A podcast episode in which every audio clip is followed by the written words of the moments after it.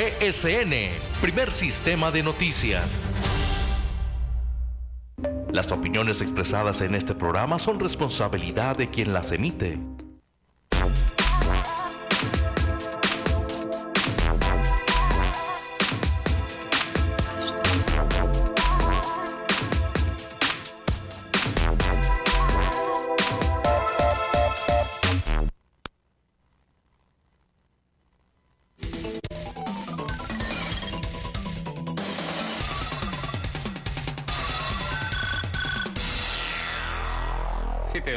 Seis minutos en el arranque de Tribuna PCN.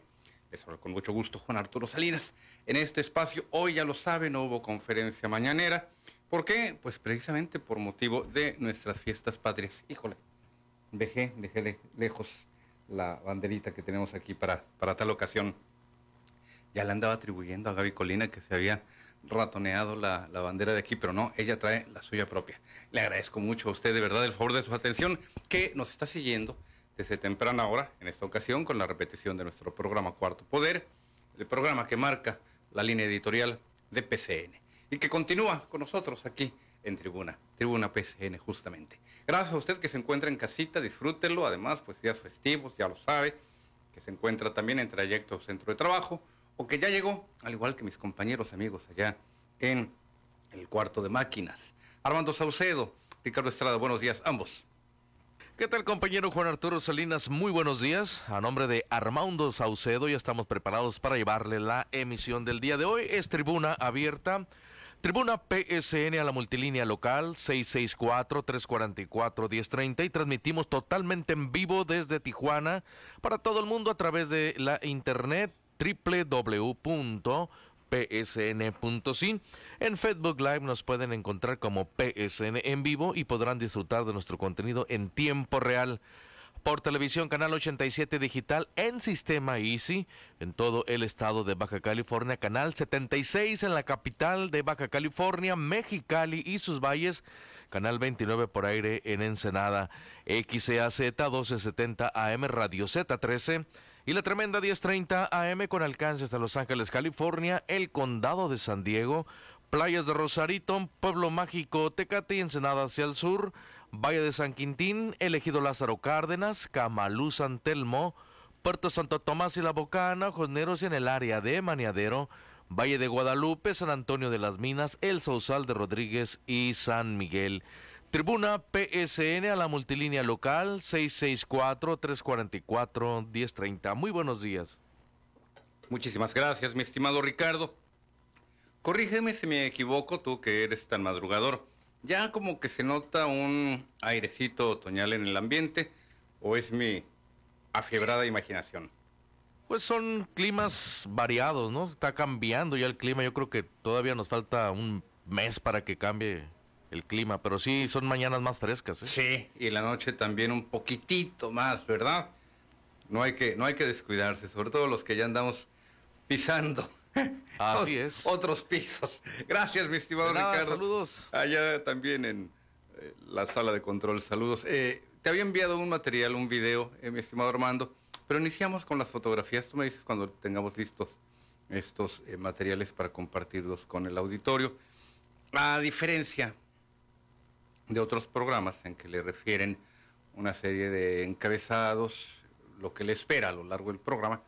A mí me gusta, eh, yo, yo prefiero eh, ir desarrollando, ir desarrollando eh, sobre todo los temas poco a poco para ir también algunos recogiéndolos de la mano del auditorio. Este, a ver si me ayudas desde arriba o, o así te llegó, mi querido Armando. a ver si lo podemos compartir desde arriba, desde la parte eh, eh, ah, ¿sabes qué? La otra, la otra, la otra. La otra, la otra, la otra. Eh, le quiero platicar de este, de este tema, en donde es, la otra imagen.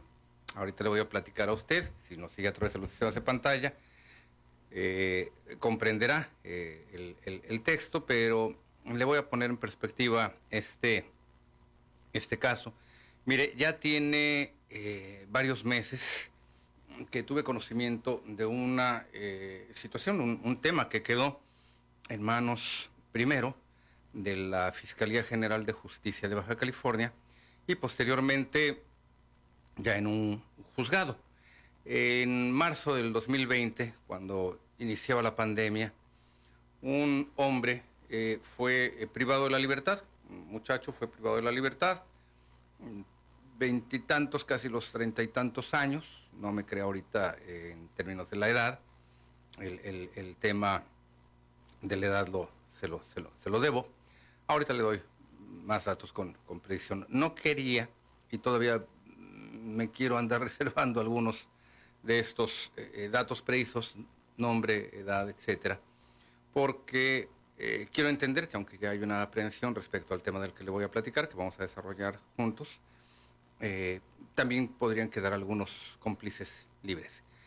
El hombre joven del que le hablo, después de haber sido internado en un centro de rehabilitación, había caído en el tema del consumo de drogas, eh, ahí es contactado y lo ubican, domicilio y otros datos, eh, algunos sujetos, principalmente uno, líder de la banda, y que eh, lo secuestran a la postre, ahí, ahí pues en cortito, ya lo ubicaban, ya sabían algunos datos acerca de él, acerca de su familia. Inicialmente lo privan de la libertad, se comunican con su madre vía telefónica, vía teléfono celular, para demostrarle que el hombre, que su hijo, estaba en su poder, le eh, cortan un dedo y se lo hacen llegar a la, madre para presionar, además, quien obtiene 30 mil pesos, que era el botín de rescate que le exigían, para devolvérselo y no lo hacen, lo matan, lo privan de la vida. Las llamadas, el rastreo de las llamadas, y todo lo que ello conllevó. Ojo, este tema de las llamadas y de los mensajes es muy importante, en un momento más te voy a referir nuevamente. El rastreo de las llamadas lleva a localizar a estos individuos, eran tres, que por cierto no vivían lejos del hogar de la víctima. Todo esto ocurría en la colonia Sánchez Taboada. Son detenidos, eh, ya solamente faltaba la flagrancia. La flagrancia no es ningún perfume, ningún aroma, es la detención casi en la comisión del delito. El cuerpo del joven se encontraba envuelto en una alfombra, ya listo para ser tirado de la vía pública y hacerlo aparecer, usted lo sabe, como una más de muchas ejecuciones que tienen lugar en nuestra ciudad.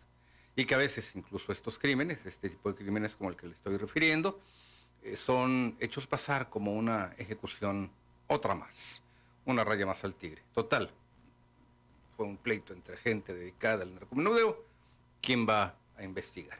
Pero no, se trataba aquí, le reitero, de todo un muy consumado acto de, secuestro, con todos, con todos los elementos, con todas las agravantes. Eh, premeditación, alevosía, ventaja, y agréguele, creo que ya hay otras más. El punto es que los policías ministeriales detienen a estos sujetos, le reitero, en toda la ventaja del caso, con manchas hemáticas, con sangre en la ropa. Por eso le digo, solamente faltaba que los, hubieran detenido en el acto de privado de la libertad, que creo que, de la vida, ya de la libertad ya lo habían privado, que creo que esto eh, lo, perpetraron, el crimen lo perpetraron con, con, arma blanca, por el tema del silencio y además por eh, lo que tenían a la mano. Uno de los sujetos es encontrado eh, casi a las afueras de la vivienda, en la cual funcionaba como casa de seguridad en ese momento, mientras que otros dos fueron localizados escondidos. Pero en medio de todos ellos, el cuerpo, el cuerpo de su, de su víctima. Le reitero, todo esto eh, tuvo lugar eh, por ahí del arranque de la pandemia, para que ponga usted en perspectiva los tiempos de lo que le estoy hablando. Ocurre esto, le insisto, en marzo del 2020 son detenidos eh, aproximadamente por esas mismas fechas, procesados, eh, enjuiciados y entiendo eh, liberados. Cuando leo el expediente, la verdad un expediente sumamente bien integrado, muy completo, con todos los casos, de verdad, e, e, era, leer ese expediente era una clase de derecho. los elementos allí contenidos, el informe eh, eh, policial homologado, PIH, creo que son las abreviaturas, o IPH, etcétera, informe policial homologado, que tiene una serie de requisitos que deben de ser llenados, ahora sí, a nivel nacional, para no dejar allí ningún hueco, ningún vacío. Y le reitero, estos sujetos son eh, puestos en, en libertad por un juez que pues estimó que no había suficientes elementos. No fueron aprehendidos eh, lejos del punto en donde perpetran el crimen, no fueron inculpados indebidamente, se les leyeron sus derechos. ¿Qué más faltaba? ¿Qué más faltaba? Pues son liberados. Y acude, eh, eh, en este caso a mí, la madre de este, de este muchacho, porque refiere que eh, hubo algún abogado que le orientó que la Fiscalía General de Justicia del Estado debió de inconformarse por dicha liberación.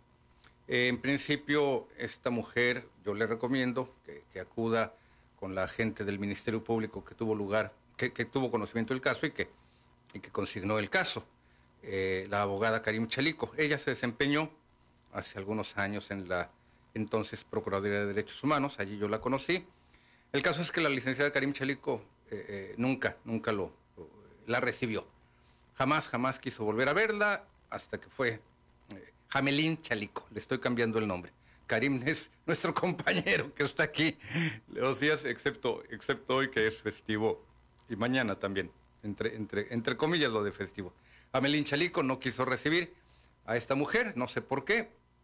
Ella procedente de una institución eh, como lo fue la Procuraduría de Derechos Humanos, pues debería de saber que se trata también de temas bastante sensibles pero nunca le abrió, nunca le abrió la puerta Jablín Chalico a la madre de esta, de esta víctima. Cosas veredes, Sancho, los tiempos cambian, la gente también. La gente no cambia, se revela tal como es. El punto está en que eh, pues hubo que tocar otras puertas. Si la licenciada Jamelín Chalico se siente muy importante y no quería recibir a la madre de esta víctima, había que recurrir al fiscal general de justicia, al licenciado Guillermo Ruiz Hernández, quien se encarga del caso, llama a los involucrados, también a la licenciada Chalico, y le reitero el apellido para que usted se lo aprenda, lo recuerde y sepa lo que le puede esperar. La llaman así como que pues, va ahí como que no muy contenta quizás, no sé, esa reunión yo ya no supe. El punto está en que la madre de este eh, hombre, y usted si nos sigue a través de alguno de los sistemas de pantalla, televisión, internet, me envía el 28 de agosto este mensaje. Buenas tardes, Juan Arturo. Quería decirle que ayer me recibió el fiscal y me entrevisté con él. Ya están trabajando en el caso de mi hijo, ya revisaron el expediente y estuvieron presentes la licenciada Chalico, el de aprehensiones, el, jefe de grupo de aprehensiones, y otras personas, y ya los andan buscando. De hecho, desde ayer empezaron a trabajar en esto. Me dijo el de aprehensiones que la semana que entra, o a más tardar en dos semanas, ya los tendrán detenidos y me avisarán para las audiencias y segundo juicio. Y todo esto no hubiera pasado sin su ayuda, no sabe cómo le estoy agradecida por su ayuda. No me alcanzará la vida para pagarle por todo lo que ha hecho por mí y por mi hijo. En paz descanse para que se hiciera justicia. Ya no le leo lo demás porque pues eh, son palabras de la eh, madre hacia, hacia mí. Yo prefiero más bien eh, obviarlas. Yo se las agradezco. Nos vamos a la segunda imagen, mi querido Armando. El día de ayer, Georgina Ivonne Georgina, así se llama, la madre de este hombre que fue privado primero de la libertad y después de la vida, me refiere, buenas tardes, licenciado Juan Arturo, me acaban de llamar que ya aprendieron a la persona que asesinó a mi hijo, que a las 2 o 3 de la tarde será la audiencia de vinculación a proceso, que en esta audiencia no es conveniente que yo vaya, pero que la segunda, que será en dos o tres semanas, sí voy a poder asistir, que si que usted fuera el primero en saber, pues si no habría sido por usted, Nada de esto hubiera sido posible. Gracias nuevamente y le seguiré comunicando todo al respecto. Un caso que tiene muchas, muchísimas aristas, las cuales yo quiero platicar con usted.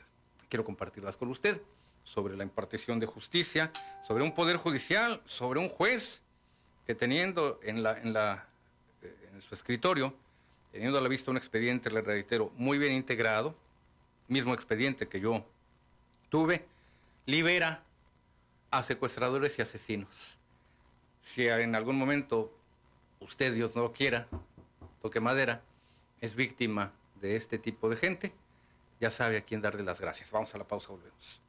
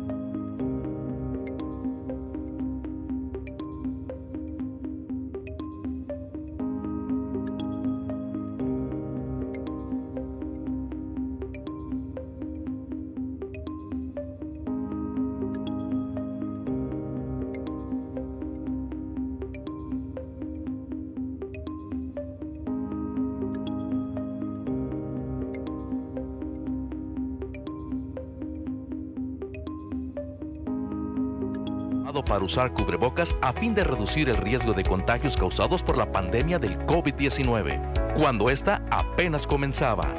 Hoy que nuestra región ha avanzado en el semáforo epidemiológico, hacemos un llamado a seguir usando cubrebocas, gel de alta concentración, gafas, guantes y mascarillas en espacios como el transporte público, mientras que en los locales comerciales se deben colocar termómetros y tapetes desinfectantes. Reiteramos el llamado a disponer de este equipo protector en forma adecuada y no dejarlos tirados en la vía pública. El avance en la vacunación impulsada por nuestros gobiernos ha sido decisiva para mantener en alto la guardia y cuidar nuestra vida y la de los seres queridos. Juntos saldremos adelante si todos nos protegemos. Este es un mensaje de primer sistema de noticias en apoyo a las medidas de contingencia sanitaria.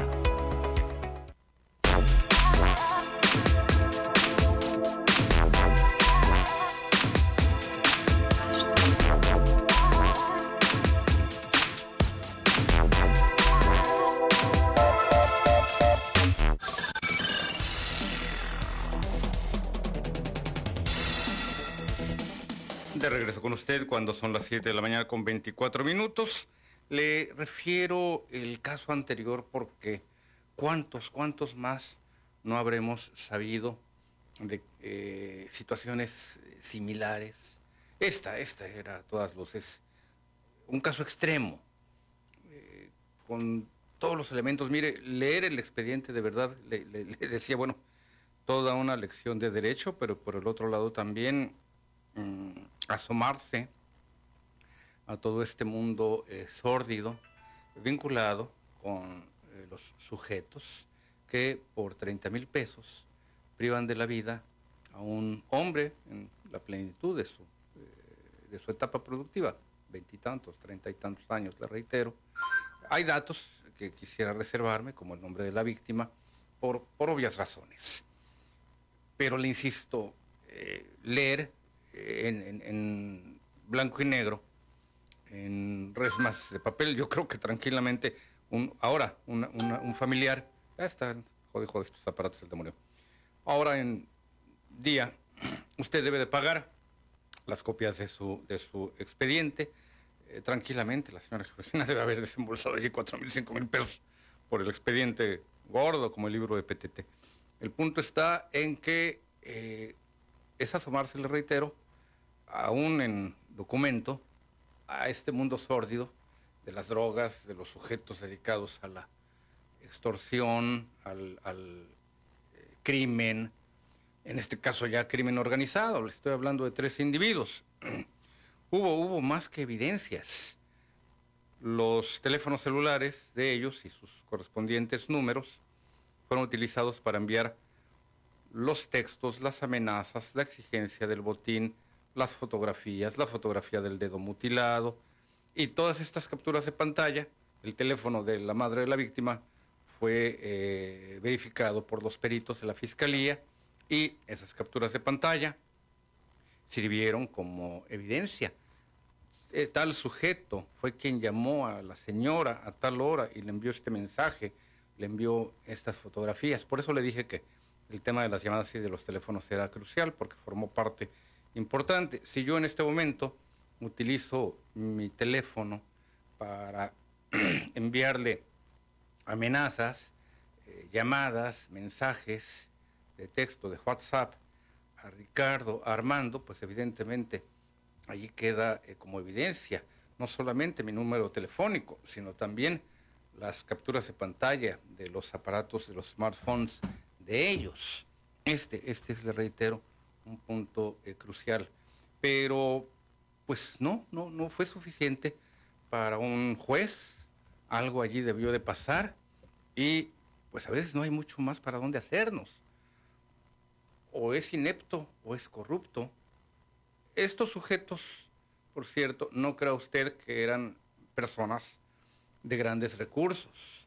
Por ahí tenemos la fotografía, eh, mi estimado Armando, te la envié, el magistrado presidente del Tribunal Superior de Justicia, Alejandro Isaac Fragoso López, el encargado de los jueces, que esperemos, eh, yo estoy seguro que el magistrado Alejandro Isaac Fragoso López debe ser un hombre muy capaz, muy preparado. Pero pues aprovechemos para que eh, don Alejandro, el licenciado, el magistrado Alejandro López, Fragoso López, le exija a sus jueces o mayor rectitud o mayor preparación. Porque le reitero, no hay para dónde hacernos. Si un juez, yo que apenas estoy en el inicio de la carrera de derecho, leo el expediente, digo, no hay para dónde más hacerse.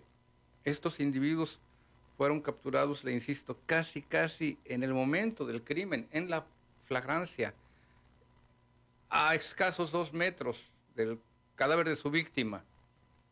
Las apariencias engañan. Puede ser que hayan invitado a alguna persona y, oye, aquí tienes un muerto. Y en ese momento llega la policía, ¿verdad? Mucha mala casualidad, pero también se llegan a registrar. Pero no, estos, estos individuos totalmente, totalmente, estaban involucrados en esta situación. ¿Qué nos espera, le reitero, sobre todo para una ciudad, para un Estado que ha sufrido mucho, muchísimo por las ejecuciones, por los secuestros, por otro tipo de casos? Cuando los detienen, los liberan. ¿A dónde vamos a dar? Tengo ya las llamadas. Jorge Horta, buenos días. Adelante, Jorge. Un saludo hasta Tecate. Muy buenos días, mi querido Arturo. Pues aquí reportándote desde el pueblo mágico de Tecate el día de ayer se detectó a un alumno del Colegio Tecate en la colonia El Encanto que tenía, presentaba síntomas de COVID. por lo cual pues se tomaron las medidas necesarias. Eh, la escuela va a estar ausente durante dos semanas, Sí. 14 días, al niño se le transfirió de acuerdo al protocolo a una área apartada y después le llamó a sus padres ya que presentaba eh, síntomas de COVID y salió positivo a este a este examen que se le realizara. ¿Se sabe su edad, Jorge? ¿Sí? ¿Se sabe su edad? La de- No exactamente, fíjate, eh, pero el colegio Tecate eh, es una primaria. Una Entonces- primaria y este No debe tener más allá, no debe tener más allá de 11, 12 años. No, segundo segundo año de primaria ya me dijeron. Ah, mira, pequeñito entonces. Sí, sí, ya presentó el, el síntoma. Siete, pues, ocho años. las medidas de protocolo, mi querido Arturo, y pues Sí. está, está la gente pues muy pendiente de, de cuidar a los niños. Este es un colegio particular Sí. y pues este van a estar pendientes las autoridades escolares, tal y como lo dijo el doctor Pérez Rico en la conferencia de ayer. Vamos a esperar a ver qué es lo que pasa. Por otro lado, decirte que pues ya está listo todo para los festejos patrios aquí en Tecate. Como en todos lados, pues se va a llevar a cabo ahí el grito de manera virtual. Va a estar ahí algunas bandas, alguna poca gente va a estar Sí. ahí alrededor de la alcaldesa, pero con todos los protocolos de seguridad. Y también, por otro lado, decirte que ya están pendientes, el día de hoy se supone iban a dar los resultados de las armas que faltaban ahí en la comandancia de policía municipal, que fueron algunas utilizadas, y van a dar el resultado a ver, a ver si hay armas que estén involucradas en algún tipo de delito. Sí, tengo entendido que eran casi una treintena, unas 27 armas, Jorge. Y seis ahí todavía andan, andan rondando. Andan rondando. Con que no hayan encontrado una de chinampinas, porque parece que sí, había algunas que eran de Sería dos de chocolate, mi querido Arturo. pistolas chocolate. Así es. Gracias, Jorge, por la llamada. Un saludo, un abrazo hasta allá, hasta Pueblo Mágico. Seguiremos en contacto. Don Pedro Manrique, buenos días. Adelante, estamos al aire con usted. Pero bueno, don Pedro, estoy con usted al aire. Sí, buenos días. Bu- sí, te escucho, Arturo. Buenos días. Adelante. Buenos, buenos días a tu auditorio y desde luego este medio tan importante como este CN de Tremenda 1030. Pues mira, venía manejando como siempre lo hago por la mañana a tomar una taza de café y estaba escuchando la, lo que estabas comentando con relación a lo que me parece ser de un caso de asesinato Sí. donde queda la evidencia en, un- en los celulares. Tú sabes que hoy en día todo lo que se dice, todo lo que uno observa y ve, queda grabado. Hoy en día es imposible que tú puedas ya quitar algo que ya está en el aire en las computadoras.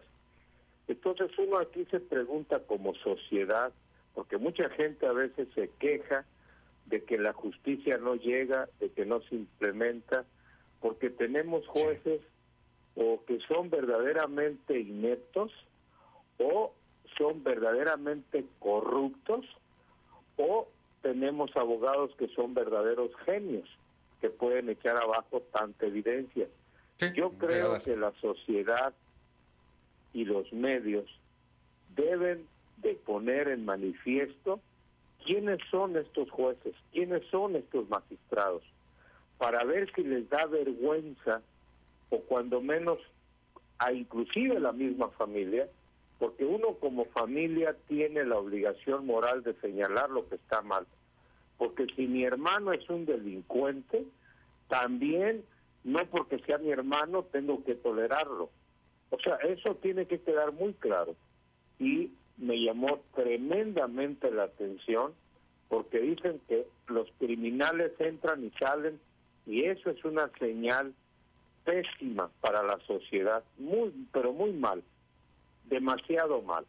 Entonces yo no podía pasar por alto la oportunidad de decirte que verdaderamente me causa repudio el escuchar que todavía haya jueces que se comporten como criminales o peor que criminales, porque son ellos los encargados de impartir la justicia basado en la evidencia y en los testimonios y en los argumentos.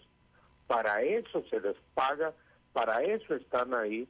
Y bueno, verdaderamente me llamó la atención, nada más quería compartir esto contigo y con tu auditorio.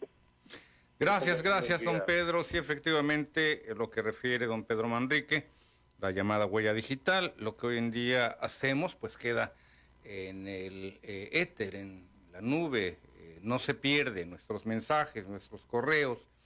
Eh, dejamos, dejamos, el ser humano deja hoy en día lo que se denomina huella digital. Sirve, y ojalá que en este sentido seamos suficientemente capaces, quienes están dedicados a la actividad del derecho, como son los jueces, como son los magistrados, son factores que nos ayudan justamente a rastrear esa actividad. ¿Qué es lo que ocurrió en este caso? Lo reitero, algún factor habrá encontrado algún juez, pero pues no se trata, no se trata de detener a los inocentes, que es lo que también debemos entender que eh, llega a ocurrir, pero sí cuando hay elementos, y yo puedo señalarle, sin ser juez, apenas abogado postulante, es decir, estudiante todavía de, la carrera, y vaya que me va a faltar todavía mucho tiempo y mucha experiencia, pero pues a juicio mío esa detención y todo el proceso se llevó a cabo de una forma limpia, muy bien fundamentada. ¿Qué es lo que ocurrió? No le encuentro más explicación, más la que le acabo de dar. Y vamos a seguir con el tema, también con las llamadas. Antes, la pausa.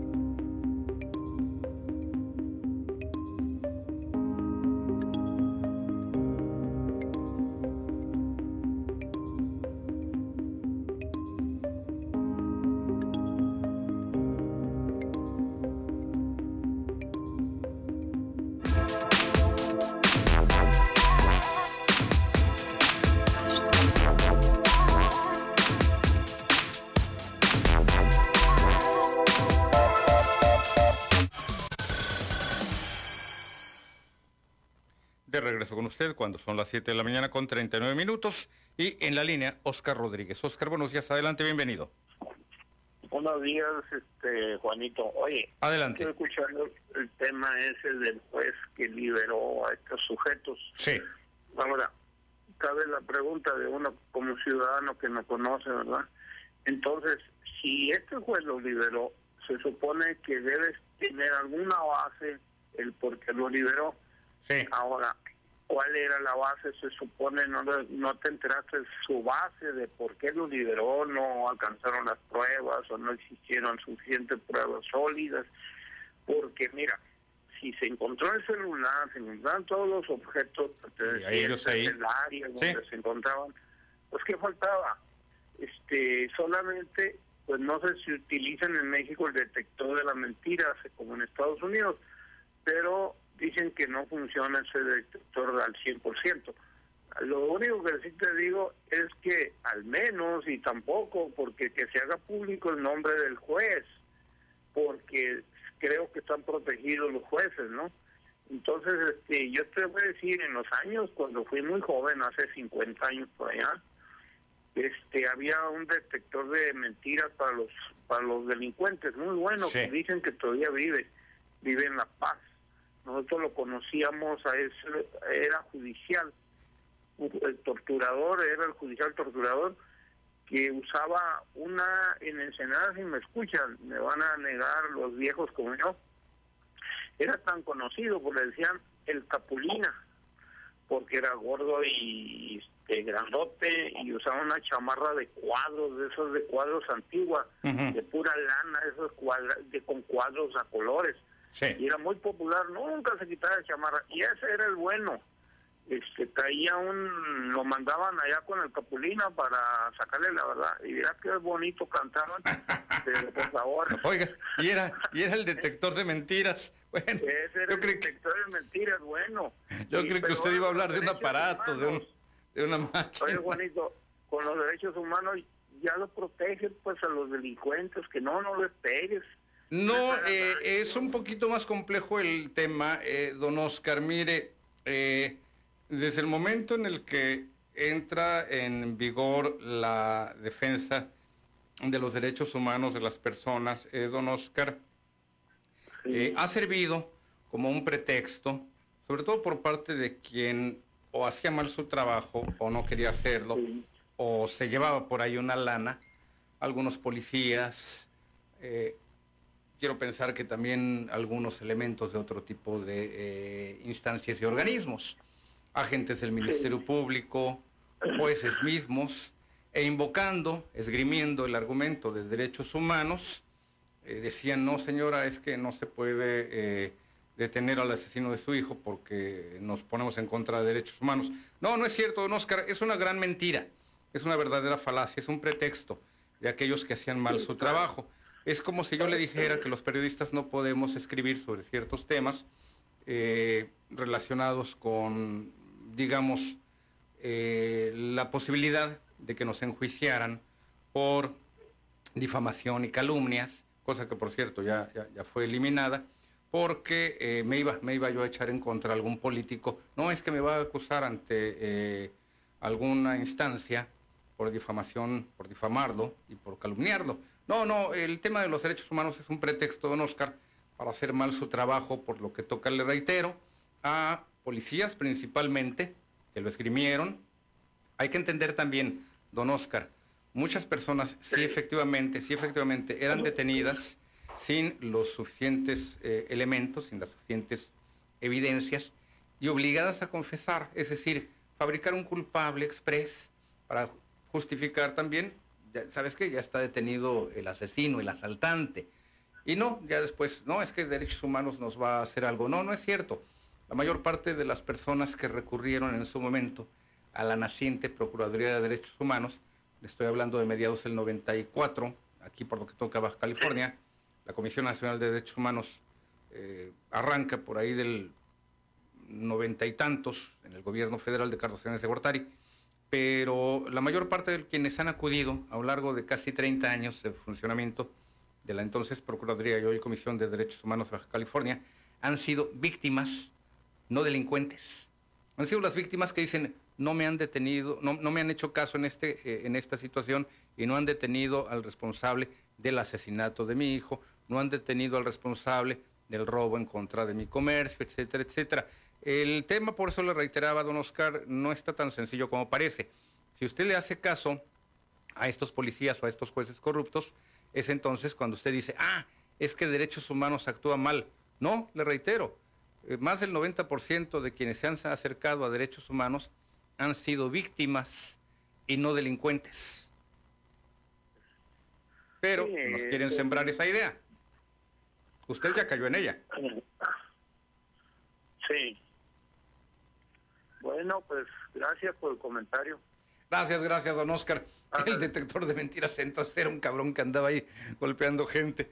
Bueno, eh, le reitero, estos son eh, temas que eh, la justicia tiene muchas aristas, pero evidentemente la parte fundamental de, de ella, la parte fundamental de todos estos instrumentos, de todas estas instituciones, desde los propios elementos policíacos, las instituciones policíacas, vamos, la representación social, que es la agencia del Ministerio Público, los jueces, entra ya en juego, como ya escuchó, eh, la Comisión o Procuraduría de Derechos Humanos, ya no hay Procuraduría, ya todas son comisiones de derechos humanos.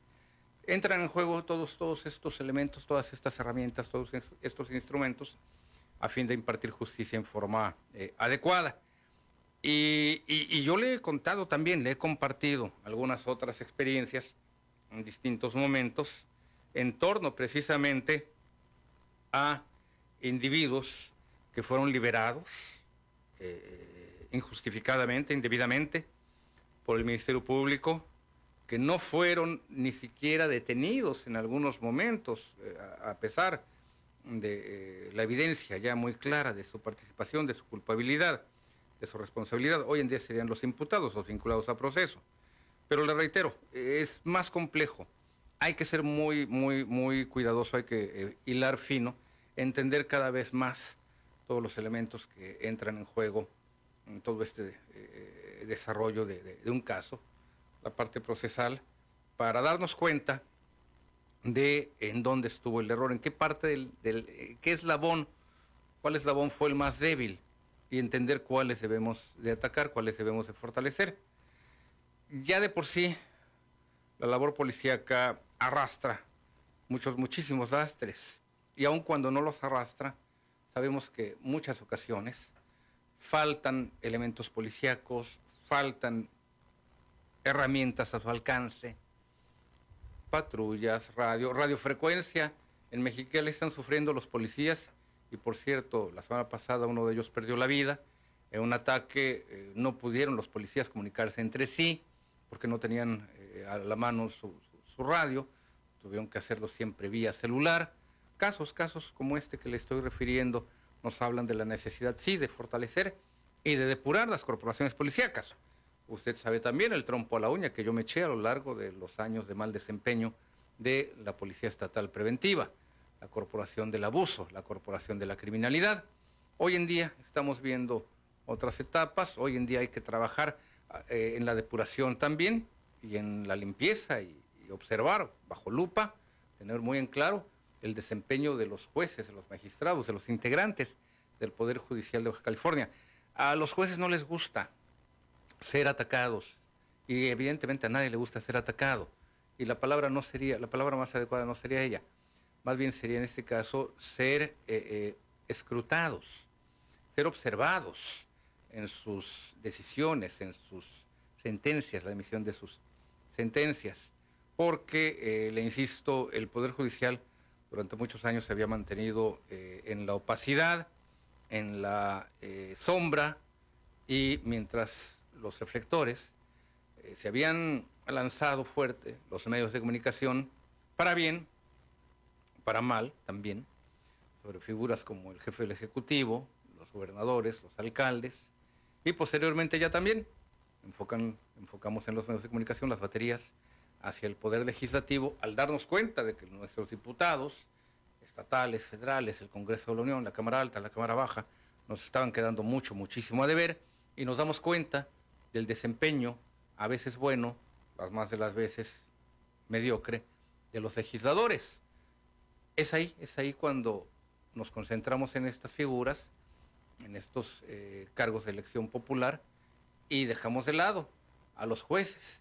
En muchas ocasiones, porque el periodista no ha estado lo suficientemente preparado en materias como el derecho para decir está desempeñando mal su papel un juez y por consiguiente se acostumbraron a no ser cuestionados, a que no se les preguntara, por ejemplo, yo le referí, en mi caso había un presidente del Tribunal Superior de Justicia que no me podía ver ni en pintura, porque nadie le había cuestionado jamás el manejo discrecional en ese entonces del eh, Fondo Auxiliar para la Administración de Justicia, integrado por las multas, por las eh, eh, fianzas que no habían podido ser recuperadas por una persona detenida, y con lo cual engrosaban de lo lindo su sueldo. Ramón Fuentes, don Ramón, buenos días, adelante, bienvenido, don Ramón. Estamos al aire. Sí, muy buenos días, Juanito. Adelante, don Ramón. ¿Cómo está mi carnalito? ¿Todo bien? Muy bien, muy contento. Imagínese ya media semana, clima rico, estar con los amigos. ¿Qué más se puede uno pedir a la vida? Oye, Juanito, fíjate que te voy a, quitar un, poquito de tiempo. Ya casi termino, casi, casi termino la llamada.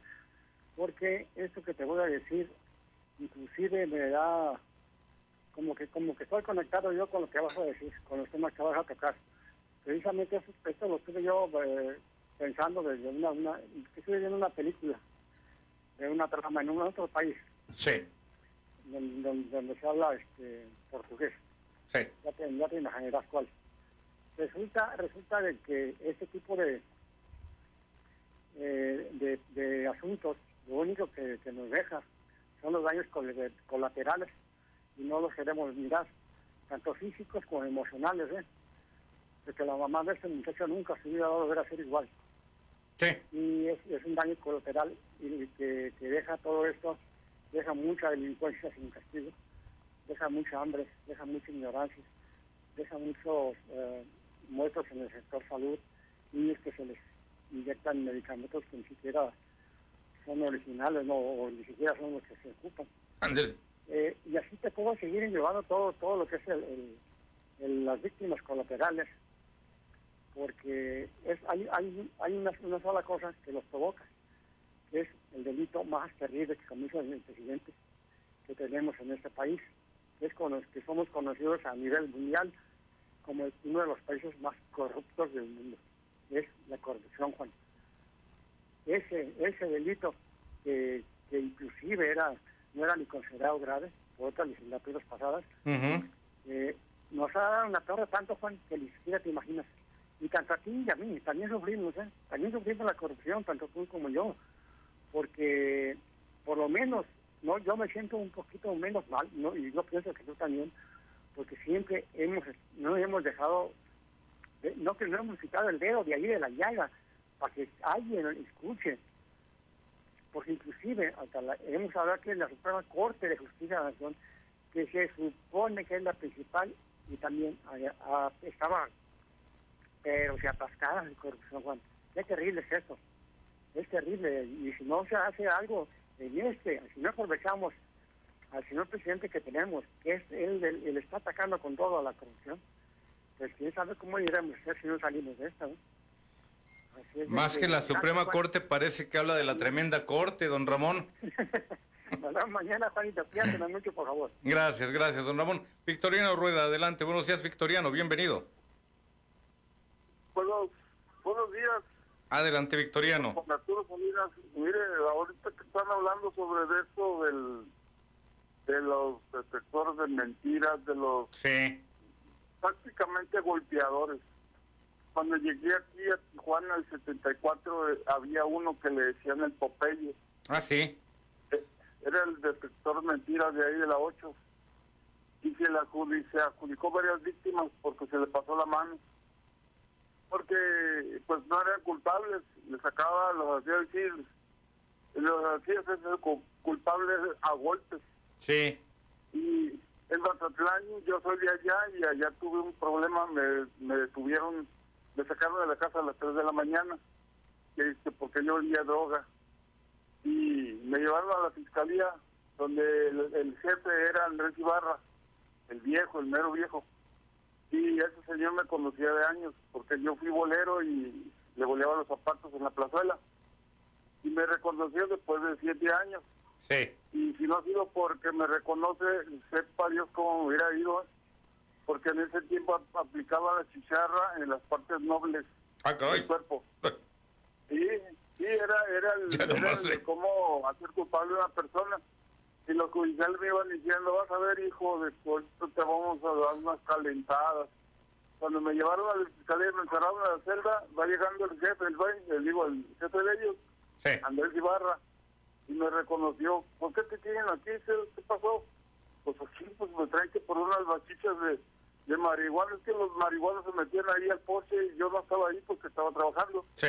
Y entre el ladrillo y la mezcla hay un hueco siempre, ahí metían las bachichas, porque ahí fumaban la- su, su cigarro de marihuana. Sí. Y eso es lo que llevaba como prueba de que yo vendía droga al amigo, pero le fue como en feria, porque le dijo el viejo. Y estas tonterías, dice, no quiero que lo vuelvan a, no vuelvan a hacer esto, dice, porque aquí me van a traer un- una persona que le agarren kilos o toneladas, dice.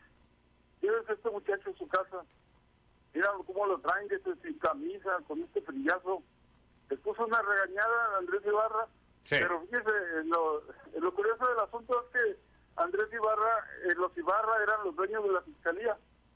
El hijo, el papá le dejó la, le dejó la fiscalía, la fiscalía al hijo, Sí. el hijo se le dejó al nieto, y creo que la mafia los, los mató, creo que desaparecieron los Ibarra de, de Mazatlán, pero eran los dueños de la fiscalía, eh, era de ellos, entonces, pero los judiciales eran unos tremendos, y para meter chamba, usted sabe que, también los regañan si no llevan detenidos, Sí. tienen que fabricar delitos, llevarse un- una persona y decir este, este, este, este otro, ¿para qué? Para meter chamba. Por Es eso refiero, por eso refiero, perdón, que en este punto intervenga eh, Victoriano, por eso refiero lo que le señalaba al señor Oscar Rodríguez, que quien invoca el tema de los derechos humanos es quien realmente está haciendo mal su trabajo, porque eh, un policía que lleva a cabo una detención adecuada, limpia, fundamentada, no se le puede incluso ni siquiera acusar que hubo alguna situación de violencia en tema de derechos humanos. Habrá obviamente algún tema, alguna inconformidad por alguien, los familiares del detenido y demás, pero si no pueden comprobar que hubo alguna violación, si no pueden comprobar que hubo tortura, alguna otra situación, sería muy difícil. Además, deje usted comprobar que no la haya habido, que ni siquiera sea necesario eh, torturar a alguien para que se declare culpable siendo inocente. Usted nos acaba de referir, Victoriano, su experiencia, esta experiencia del abuso policíaco, de sembrar de la droga o de atribuírsela a usted. Y es lo que yo le señalaba al señor Oscar Rodríguez. No caigamos en el juego del mal policía, del mal agente del Ministerio Público, del mal juez calificador, jueces municipales, que también incurren en este tipo de situaciones, que esgrimen, ah, es que si yo hago esto, derechos humanos me va a, sancionar. Ni siquiera hay sanción siquiera por parte de derechos humanos. Así que que no espanten con el petate del muerto, que no oculten bajo esa bandera su ineptitud o su corrupción. Don Victoriano, me mandan a la pausa, vuelvo después del corte, a las 8.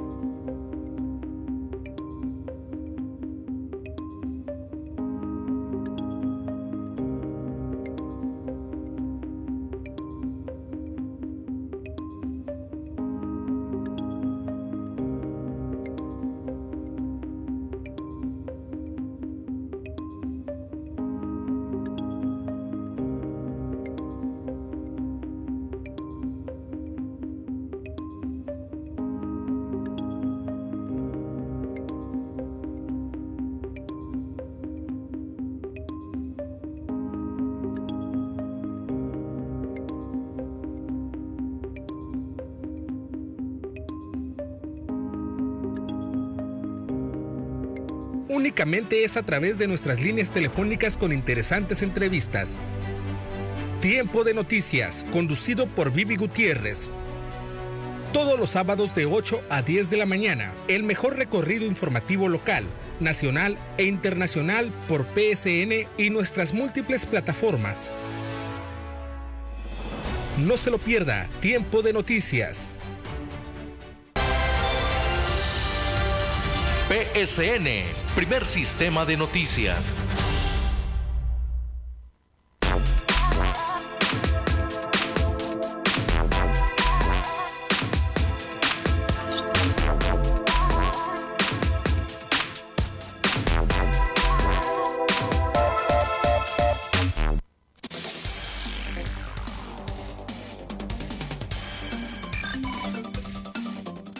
Las 8 de la mañana con dos minutos. Gracias por los mensajes que eh, me hace llegar a través de eh, PCN, eh, a través también de lo que viene a ser el Messenger y que pues hay algunos temas a los cuales darles seguimiento. René Huerta, buenos días, con la novedad que nunca contestan en el 072, Obras Públicas, y también en la Delegación Centro. Qué extraño, ¿verdad? Nótese el sarcasmo. Vamos a preguntar a este respecto, René, sobre el tema que usted nos plantea.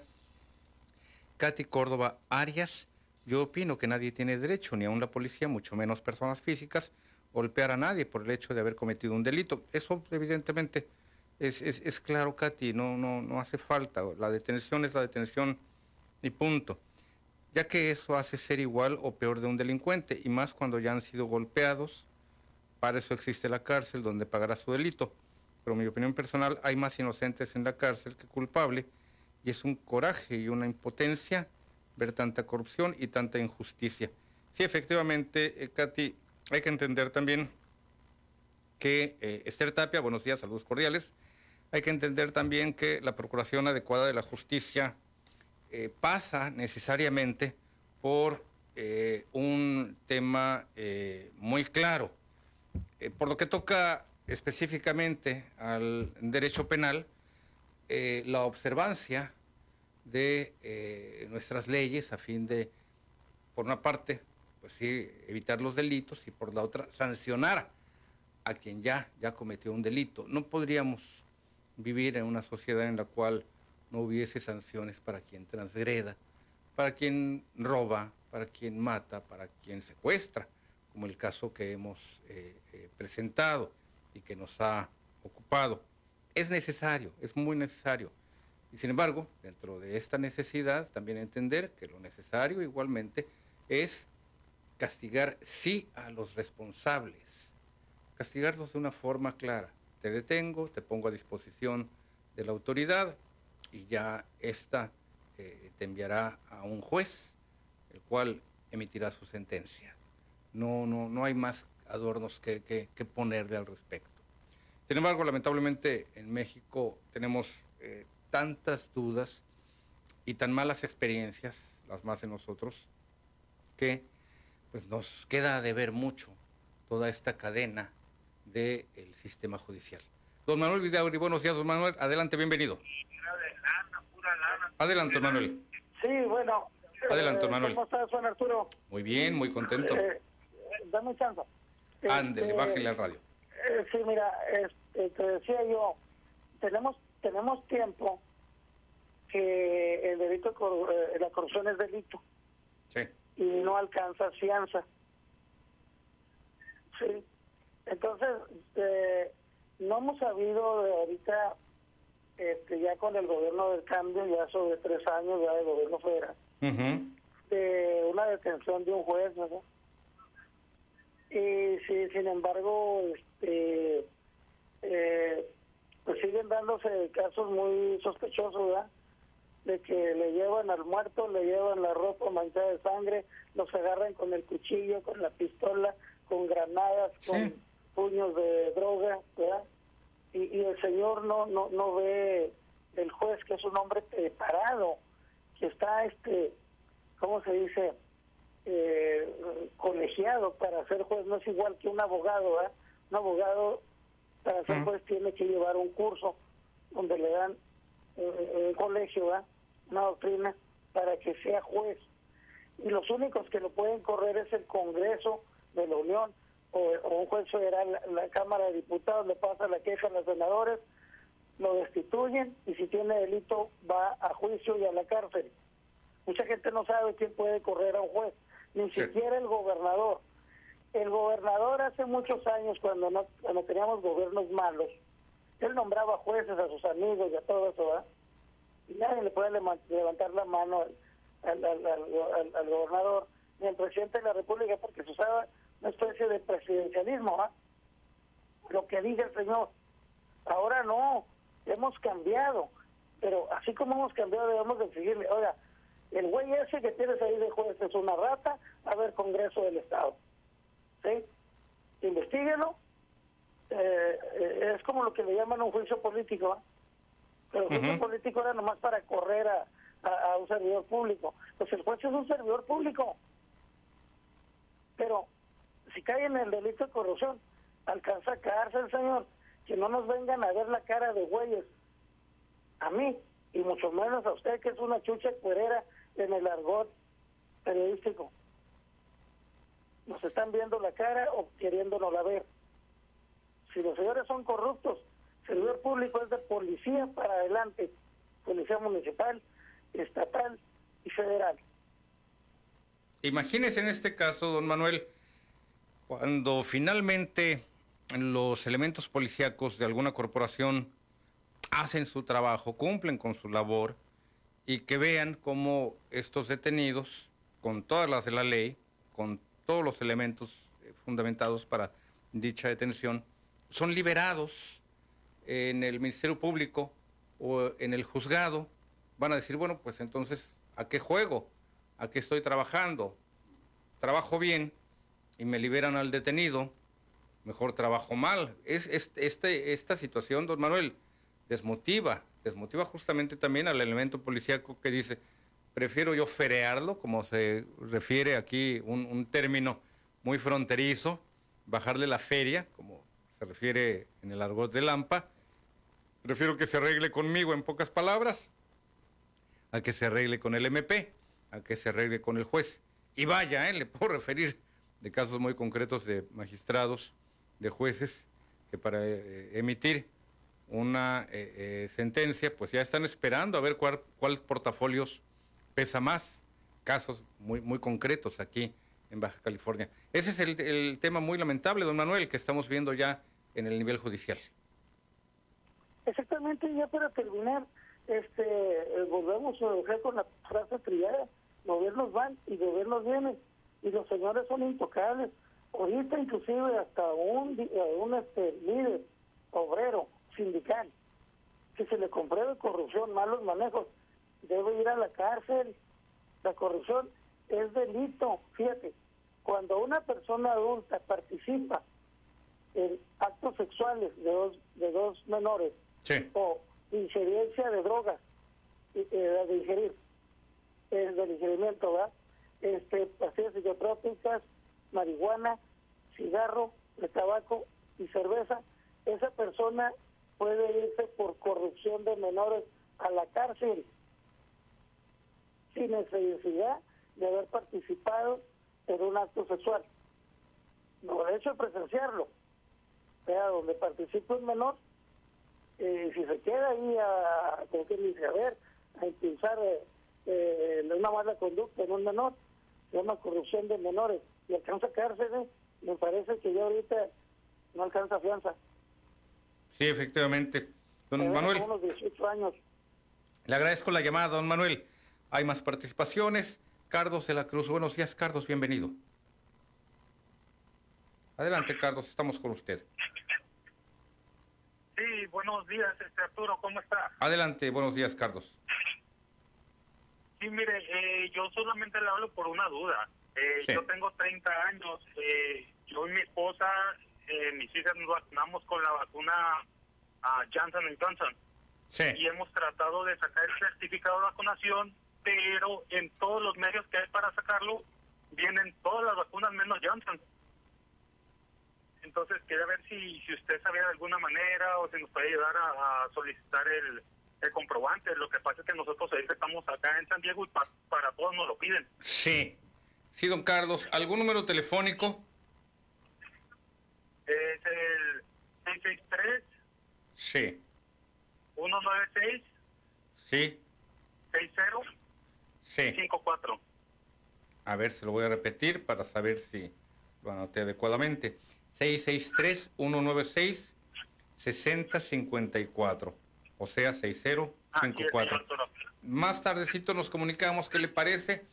Me ayuda Marión eh, eh, eh, Luna en este, Luna Castro en este tema y vamos a ver. Si efectivamente, yo ayer revisaba las opciones de la, de la vacuna y tiene usted razón, hay que estar eh, checando continuamente para ver si eh, queda actualizado o le voy a preguntar al secretario de Salud, Alonso Pérez Rico, sobre qué, eh, qué caso, se puede, cómo se puede allí sustituir el tema de la vacuna Johnson Johnson. Lo que ustedes es que, como es de una sola dosis esta vacuna, Carlos, habría en todo caso que ingresar con datos para saber si hay alguna otra, por ejemplo, creo que Moderna también es una sola dosis eh, de repente ahorita se me va el, dato. Yo ayer justamente estaba revisando este tema y aparecen varias opciones, como usted señala.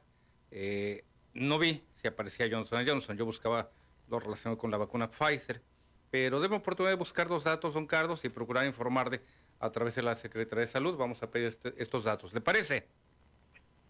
Me parece, sí, me lo imaginaba. Como son vacunas, me imagino que eh, proveó a Estados Unidos. Sí. Eh, yo también pienso que es, es por la misma situación que, en la que se encuentra todo.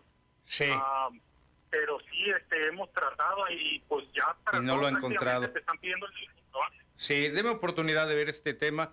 Eh, don Carlos, más tardecito nos vamos a comunicar con usted. Le agradezco la llamada. Ojalá que podamos lograr algo, porque sí, efectivamente, cuando entra uno al chat de eh, vacunación a través de WhatsApp, se despliegan una serie de opciones no vi el caso de Johnson Johnson, no le puse atención, no le quiero mentir, pero efectivamente están esos, esos datos. Pfizer, Moderna, Sinovac, etcétera. No vi la de Johnson, déjame preguntar al respecto. Felipe Ramírez, buenos días, Felipe, bienvenido. Estoy con usted, Felipe. Sí, muy buenos días, don Arturo Salinas. Adelante. Eh, mi participación es nuevamente para recordarles a hoy estamos a 15 de septiembre. Vamos a tener pues nuestra verbena popular ahí a un extremo de lo que era el, el centro de gobierno.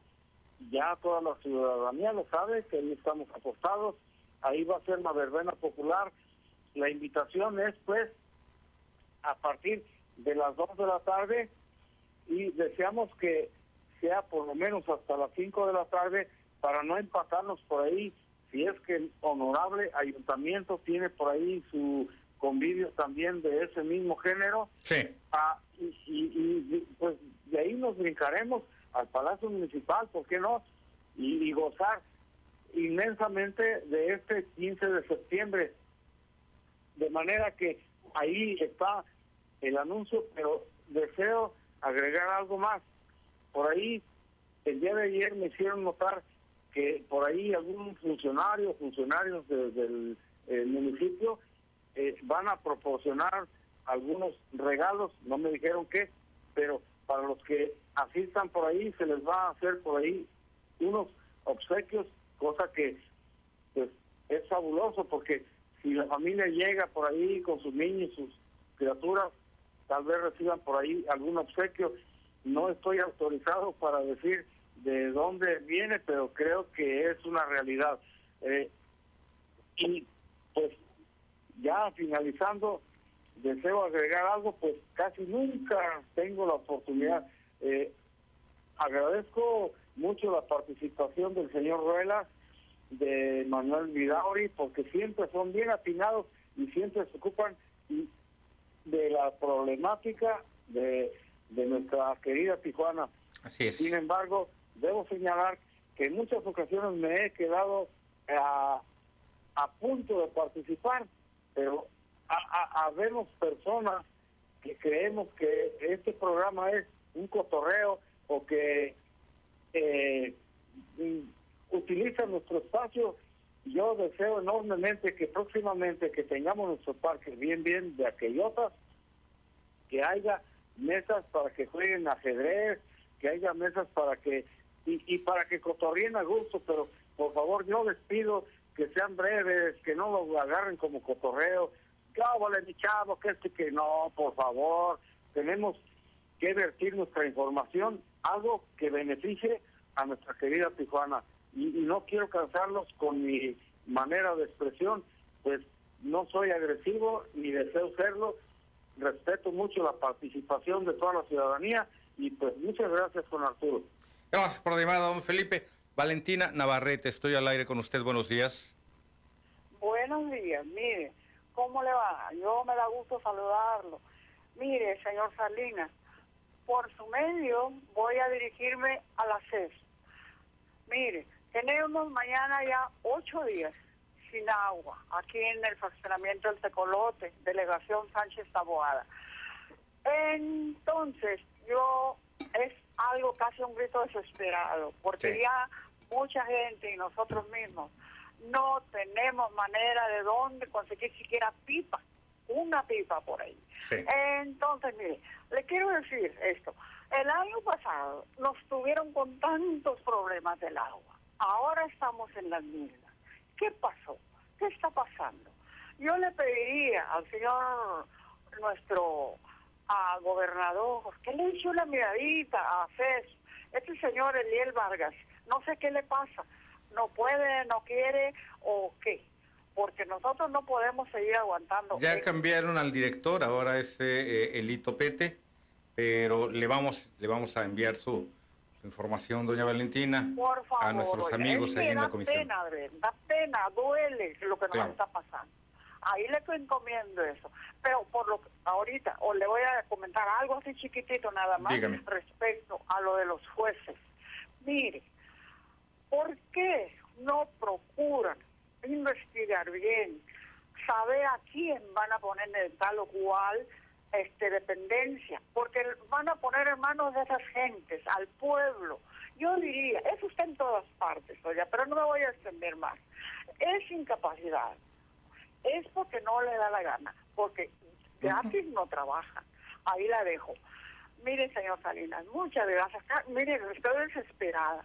Gracias ¿eh? por su tiempo. Le hago llegar eh, su tema a nuestros contactos allá en la Comisión de Servicios Públicos, doña Valentina, y saber sobre todo cuál es la causa por la cual ustedes están enfrentando esta suspensión del servicio desde hace ocho días, allí en el Tecolote, eh, Delegación Sánchez Taboada. Voy a la pausa, regreso con usted y con Margarita Camacho.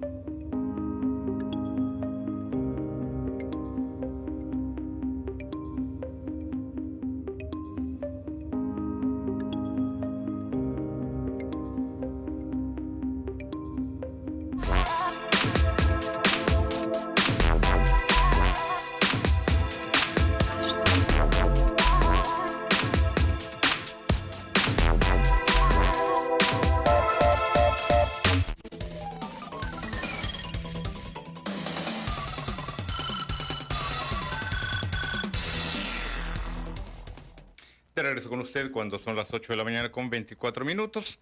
En la línea Margarita Camacho nos esperó. Margarita, buenos días. Buenos días. Adelante, Margarita. Mire, señor Arturo Salinas, por favor, quiero que esté, esté repitiendo lo mismo, que se me perdieron una, uh, una, una bolsa, una bolsa con mi credencial de lector, sí. con todos mis papeles. Por favor, el, y hablo de aquí del equipo Lázaro Cárdenas, estoy hablando del, del TECO, esa es la dirección que trae mi, mi, credencial de lector. Me urge, me urge, porque traigo, traigo también la, la credencial de lector de mi hija y, y otros, otros, otros ID que le han dado en el, en el BIC estatal y en el municipal de mi hija Jessica porque pues está discapacitada y necesito mucho eso, esos documentos. Sí, doña Margarita. A ver, por principio de cuentas, deme algunos datos que le voy a preguntar para que el auditorio ubique un poquito más esta situación. ¿A nombre de quién vienen los documentos, Margarita? Su nombre completo y el nombre completo de su hija. Ok, Margarita Camacho Uriarte. Ok. de mi hija Jessica Pender Camacho. ¿Cuál es el apellido de su hija? Pender. Yo solo le creo. P-E-I-N grande E-R-T Camacho. Ajá, Timbert. Timbert, sí. Ok, Camacho. Perfecto. ¿Dónde los perdió y cuándo los perdió, Yo estuve en, la, en la, la, delegación que nos pertenece a nosotros ahí en el, en el, acá, acá en el, en el Rubí. En el, la delegación Sánchez, este Antonio de los Buenos, San Antonio de los Buenos es el, es el la delegación de nosotros. Ajá. Yo estuve ahí y, y, me pasé a una papelería y, ya no supe, ya no supe de dónde se quedaron, porque yo me regresé a la delegación y yo dije, que les estaba dando yo, pues que había sacado yo las las, eh, las, credenciales y todo lo que me pedían, pero me dijeron que no estaba ahí, y entonces fui ahí a, un negocio que está enfrente y me dicen que no. Pero si alguien se encontró la bolsa, por favor, sí. por favor que, que me regresen. Claro, su documentación. traía 40 pesos, o sea, es mucho, pero los papeles, me interesan la credencial del y, los documentos, sí. Sí. Eh, ¿Esto cuándo ocurrió, Margarita? Y quiero entender que entonces pues fue en su trayecto entre la delegación San Antonio de los Buenos y esta papelería. ¿Cuándo ocurrió? Pues yo creo yo que fue el, miércoles o el jueves. Usted estuvo muy ocupado con unas personas que estaban entrevistando, porque yo lo, lo escucho, siempre los escucho. Sí. Pero no, no pude entrar no pude entrar, le hablé al, al paisano, al Ramón Quiñones, y pues me dijo una vez, o, pero no, no, ojalá que nos estén escuchando. Todavía no, todavía no tiene noticias de sus documentos, doña Margarita. No he tenido nada. Sí. les dejé mi, mi, número de teléfono. Sí. Es el 664-497-7742. Yo te lo voy a agradecer mucho, Arturo. Sí, doña Margarita. su nombre porque a mí me desaparecieron mi hijo que se llama Arturo. Mire, nada más. Eso, no, no, no, no, sí, sí. me he llovido. Sí, doña Margarita, ojalá que eh, haya quien eh, encuentre su, su documentación a nombre suyo, Margarita Camacho Uriarte, o de su hija, Jessica Teimbert Camacho. Y como usted señala, esto ocurrió en la delegación San Antonio de los Buenos el miércoles pasado. Su número telefónico 664 497-7742. Esperemos, esperemos que haya respuesta por parte de la ciudadanía, doña Margarita, que le tengan noticias. A mí se me ha perdido en una sola ocasión una cartera. Soy muy cuidadoso, pero esa ocasión fue muy difícil eh, evitarlo. Y eh, recuperé, recuperé mis, mis documentos, por fortuna, gracias a, gracias a la gente que pues siempre nos ayuda en este sentido. Le agradezco la llamada, Margarita. Don Ascensión Cruz en la línea. Buenos días, don Ascensión, bienvenido. Adelante, don Ascensión, bienvenido. Ah, señor, buenos días. Adelante, don Ascensión, estoy con usted al aire. Muchas gracias, señor Salinas. Mire, este, pues tengo una duda, a ver si usted me puede llevar. Yo sé que usted puede, y si no puede, tiene ayuda, pero lo hace. Eh, este, ¿Cuántos días faltan para que para que cambiemos de portafolio? ¿De qué? de portafolio de gobierno, pues. De gobierno, el municipal entra en vigor, eh, don Ascensión, este día 1 de octubre. Bueno, 31, 30 de, de, este. Este mes tiene 31, 30 días. Septiembre, bueno, fin de septiembre y el arranque de octubre es el eh, cambio de gobierno municipal. Y el gobierno del estado concluye, ese sí, el 31 de octubre, estoy seguro, y arranca con el 1 de noviembre la administración estatal. Ok, eh, aquí la pregunta es, a ver si usted me puede sacar de la duda. Sí. Se le llama entrega de poder o cambio de poder, algo así, ¿no? Fíjense que el término específico... Como quiera, sí. como quiera que sea, vamos a, suponer que va a entregar. La pregunta es, ¿qué va a entregar? Si desde hace más de 30 años sigue igual.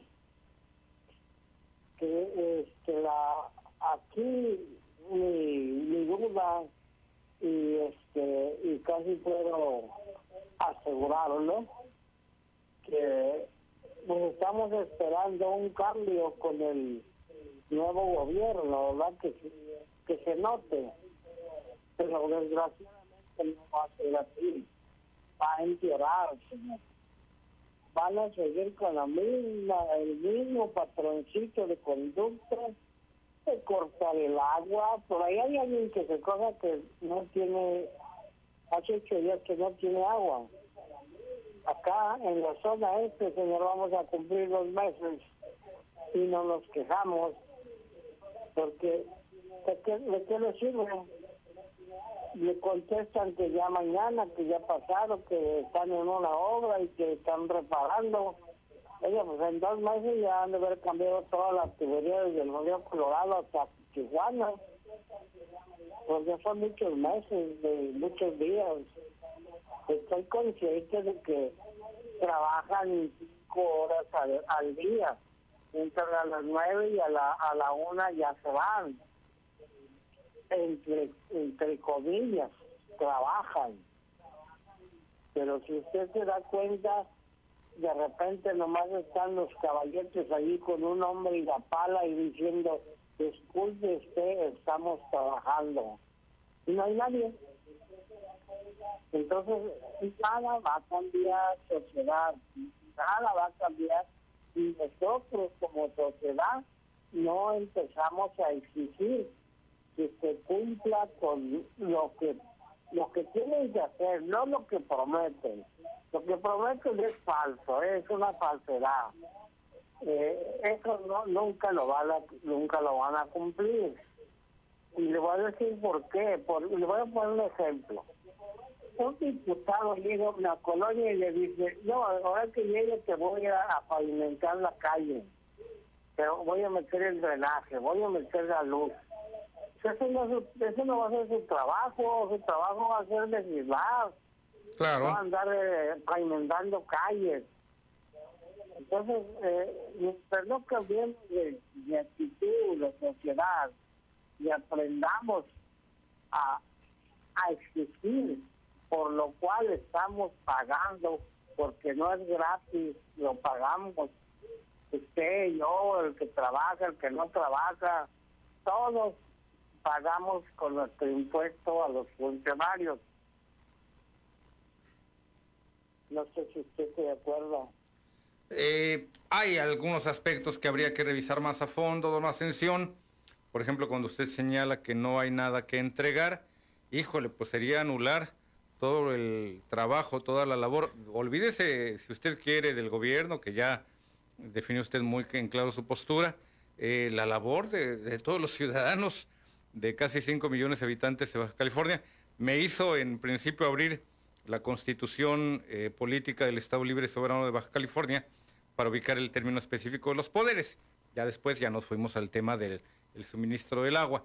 Sigue habiendo, sigue habiendo eh, situación de escasez no cortes eh, directos hacia algunas familias, don Ascensión, porque estos fueron prohibidos por el gobernador, ya que, sobre todo en tiempos de pandemia, pues no era justo que una familia sufriera por temas de corte. Sí hay eh, establecimientos comerciales a los cuales se les ha suspendido el servicio. Eso ya es otra cosa, eso ya es otro tipo de situación. Abordo el tema, don Ascensión, Le agradezco la llamada, me envían a la pausa. Vuelvo con usted.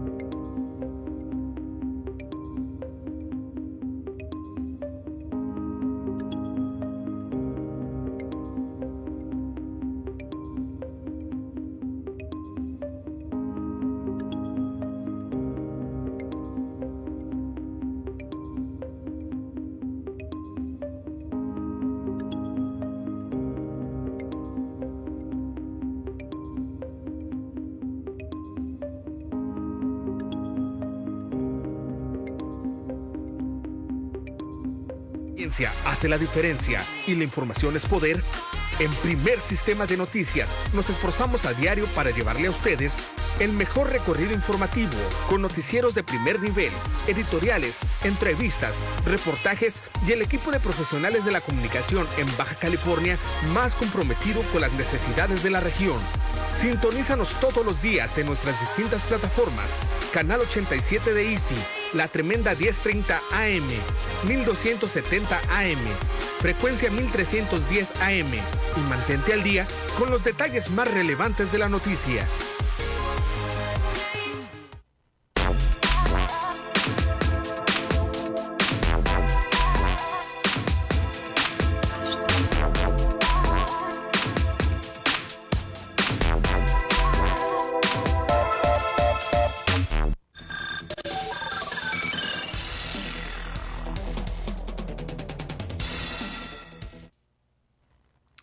Estoy, ya estoy de regreso con usted cuando son las 3 de la... Eh, las 3, estoy viendo aquí el tiempo en que dura un, este, un reportaje, cuando son las 8 de la mañana con 38 minutos, leyendo también algunos de los eh, mensajes, estos no necesariamente eh, para el auditorio, sino que fueron directamente entregados a mí, a solicitud de algunas de las personas que están pidiendo la intervención de algunos de nuestros reporteros para atender problemas muy, eh, muy específicos de sus colonias. Por ahí nos vamos a dar eh, la vuelta. Yo le agradezco mucho su confianza, a usted que me está enviando estos, estos temas relacionados con basureros clandestinos, fugas de agua, escasez de agua. Sobre todo, bueno, el caso también de la señora eh, Valentina Navarrete, ya también lo estamos enviando a las personas que nos puedan ayudar, por principio de cuentas, a detectar el problema, saber si es algo que pueda eh, ser solucionado en, eh, en, el corto plazo, saber si es un tema relacionado con fugas, con falta de presión por el tema del suministro. Sabemos que eh, con las altas temperaturas que todavía caracterizan este verano, aunque las mañanas y las noches ya estén un poquito más frescas, usted sabe que media tarde está el calor a todo lo que da, así, así fue este fin de semana pasado que ya, ya había pronóstico de temperaturas eh, pues cercanas a los 30 grados, lo cual para nuestra ciudad pues es un nivel eh, poco, eh, poco frecuente. Pero le insisto, gracias a usted por estos mensajes. Les vamos a preguntar a las personas indicadas en torno a este tema, así como lo relacionado. Ya estoy enviando los mensajes para el caso del señor Carlos de la Cruz, por lo que toca a su, a su certificado de vacunación algunos no han sido fácil de obtener, pero ya estamos en, ello. Virginia Vallejo, buenos días Virginia, bienvenida. Eh, buenos días. Adelante este, Virginia. Oiga, licenciado. Sí, le oigo. Este, ¿Le puedo dejar mi número para decirle algo que no le quiero decir al aire? Dígame. Este, ¿Se lo puedo dejar con Ricardo? Ah, desde luego. Si le regresa la, la llamada ya a cabina, se lo deja y ya en todo caso nos comunicamos y me lo pone él aquí en pantalla. Sí. Perfecto, doña Virginia. ¿La regresa? Sí, no cuelgue, aquí nuestro compañero y amigo Ricardo Estrada le va a tomar el dato y me pone el teléfono en pantalla. José Jiménez, buenos días, José, bienvenido. Adelante, José. Sí, sí, buenos días, señor. Estoy con usted.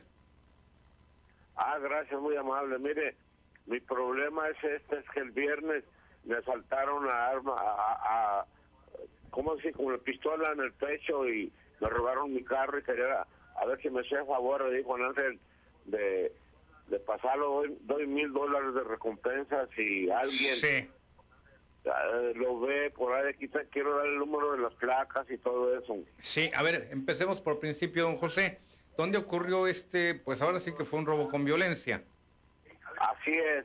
Ya fui al Ministerio Público, ya lo reporté, pero pues usted sabe que lo andan buscando, pero no ha aparecido. Sí. Así le, así le pusieron, como dice usted, robo con violencia. Así es, don José. ¿Dónde y cuándo fue? Ya me dijo que el viernes. Eh, ¿En dónde fue? Aquí en la mesa, aquí donde yo vi, tiene su pobre casa, aquí en la zapatería Tres Hermanos. Está el Boulevard de Sordacia, la vueltita, a dos cuadras vivo yo, allí me, me llegué con mi mandadito y se llevaron todo, carro y mandado, pero le doy gracias a Dios que, que no me llevaron a mí, no me secuestraron. Sí, o que no le hicieron algún daño mayor.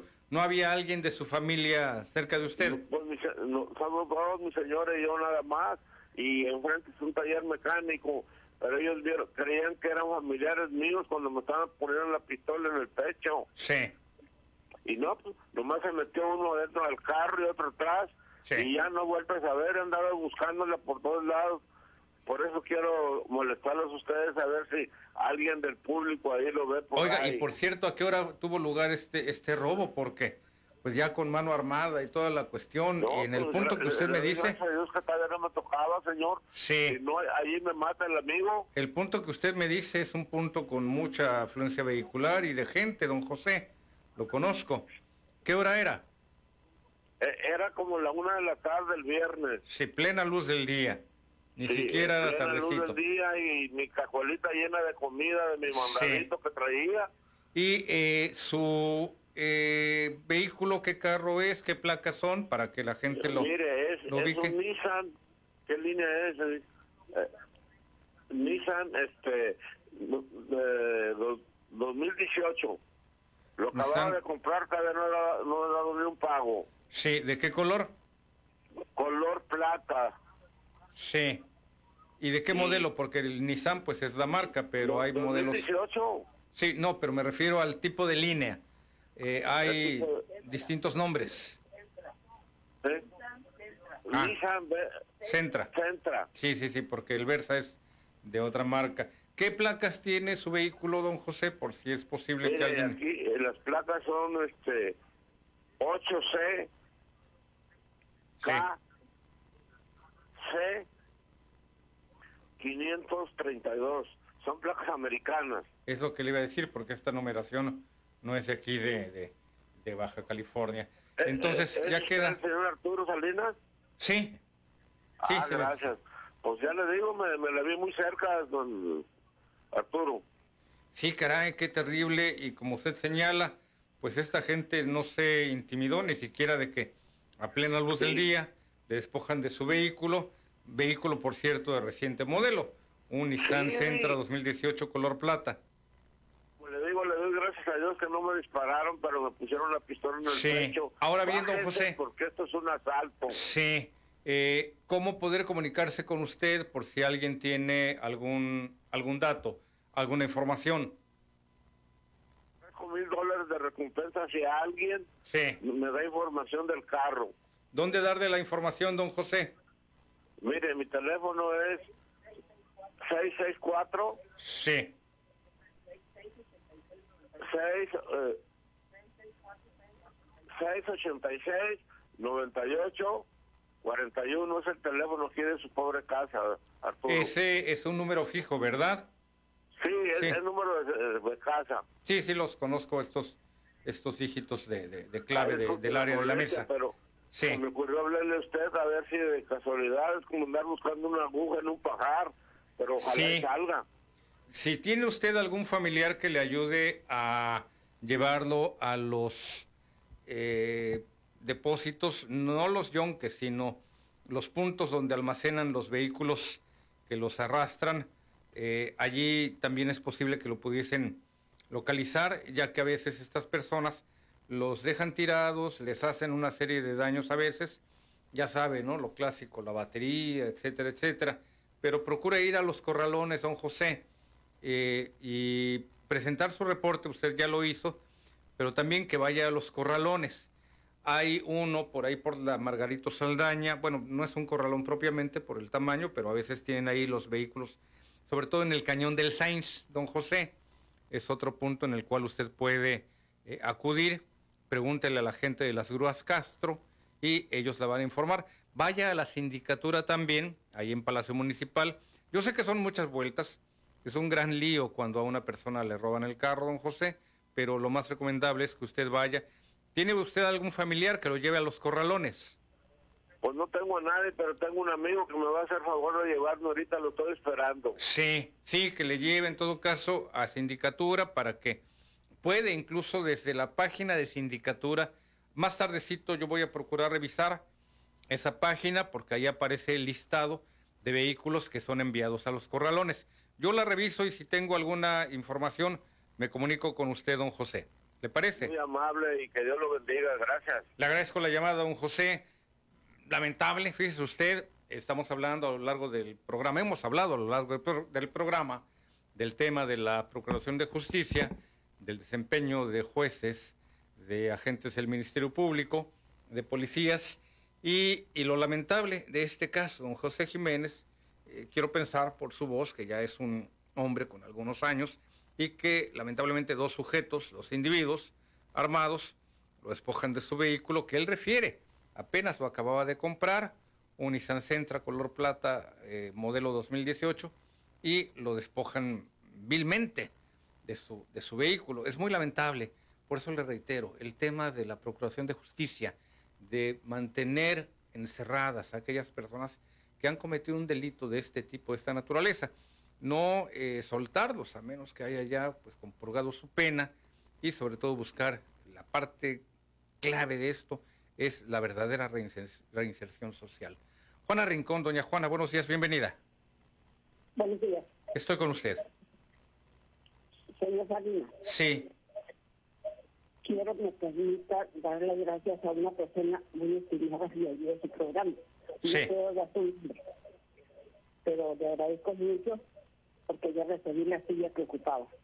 Ah, qué bueno, doña Juana, porque realmente pues es muy importante también el que nosotros sirvamos de vehículo para este tipo de situación. Platíquenos respecto a quién le ayudó con esta silla de ruedas. No puedo dar su Ah, ok, le pidió no dar el nombre. Sí, también ocurre que hay quien Lo pide así. A usted y a esa persona. Todos Sí. muy amables. Muchas gracias y que Dios los bendiga.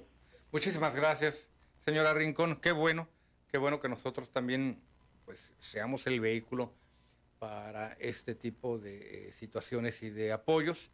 Doña Juana refiere que la persona que le donó esta silla de ruedas le pidió no dar sus datos eh, al aire, pero sí, no es la primera ocasión en que hemos sido el vehículo conductor para que gente que tiene una situación de necesidad y discapacidad logre que le hagan llegar estos, eh, estos equipos que en ocasiones requiere. Ya tengo, por cierto, también, señora Virginia Vallejo, usted me llamó pidiéndome eh, una eh, eh, llamada ya en privado para efectos de consultar algún tema.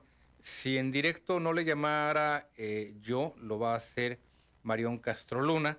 Téngale toda la confianza. Me ha estado ayudando de una forma muy paciente, muy diligente en una serie de temas, en una serie de aspectos, los cuales estamos empujando y em- impulsando ante eh, diversas instancias, la Comisión Estatal de Servicios Públicos, los amigos que allí nos han ayudado, la Secretaría de Bienestar por el tema de los apoyos, también gracias a los amigos que igual nos han ayudado a que los adultos mayores reciban su ayuda, reciban su pensión, reciban su, su apoyo. Eh, me da mucho gusto, en serio, poder ser el vehículo de quienes eh, nos abren sus puertas para apoyar a nuestro auditorio, nues- nuestra comunidad. Hoy fueron varias y muy nutridas las, las llamadas, también algunos puntos que me voy a llevar para, como en el caso de la señora Valentina Navarrete, referir eh, la escasez de agua que tienen ahí en el Tecolote, ocho días, ocho días sin agua, ahí en esta colonia de la delegación Sánchez Taboada. Usted la conoce, esta, esta eh, colonia pues tiene mucho que ver con los tiempos de los reacomodos, eh, la- no las invasiones, sino que ahí fue propiamente un reacomodo en la Sánchez Taboada. Señora, señora Benita Hernández. Buenos días, señora Hernández. Bienvenida. Muy buenos días. Adelante. Muchas, oh, quiero hablar para decir que, que muchas gracias a, a Rosalina que me entregó las despensas a mi hermano y a mí y a mi hermana. Muchas gracias. Y quiero dar a la cabina que la mandó Jorge Tejera. Muchas gracias y muchas bendiciones a toda la cabina. Gracias, gracias también a usted por su llamada y por esas bendiciones, señora Hernández. Le reitero, es pues, siempre gratificante el ser el vehículo de este tipo de eh, llamadas, este tipo de situaciones, como el caso de la señora Juana Rincón, por lo que respecta a la silla ruedas que nos refiere, y a la señora Benita Hernández. Ya llegó, ya llegó la alergia de... No, no es cierto, es la alegría. La alegría de PCN. ¿Eh? Ah, moños, eh, el, el- el cubrebocas. Mire, no, pero ponlo otra vez porque se vio muy poquito y un poquito más lejos. Ándale, ahí está.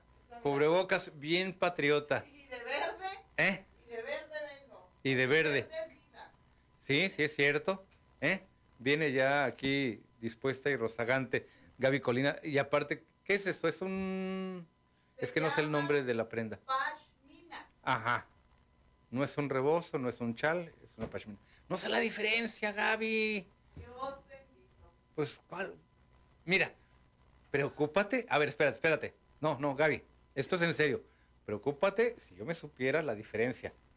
Eso sí, ya, ya captaste. Oh, claro, por supuesto. ¿Verdad? Preocúpate si yo supiera la diferencia. Es una pashmina. Es una pashmina, sí, sí, sí, porque en el momento en el que yo ya me sepa el nombre de la prenda, el color fuchsia y demás, la cosa ya valió madre. Sí, ya, ya, ya, ya. Gaby está entendiendo de lo que le estoy hablando. ¿Verdad? Yo no sé, más que verde, blanco, rojo, y eso porque son los colores de nuestra bandera. Los hombres tenemos una capacidad cromática mucho más eh, exigua que la de las mujeres. Más limitada. Por fortuna. En el momento en el que yo ya te diga, mira ese rosa mexicano y ese fuchsia, el asunto ya valió bolillo. Las 8 de la mañana con 50 y- 53 minutos.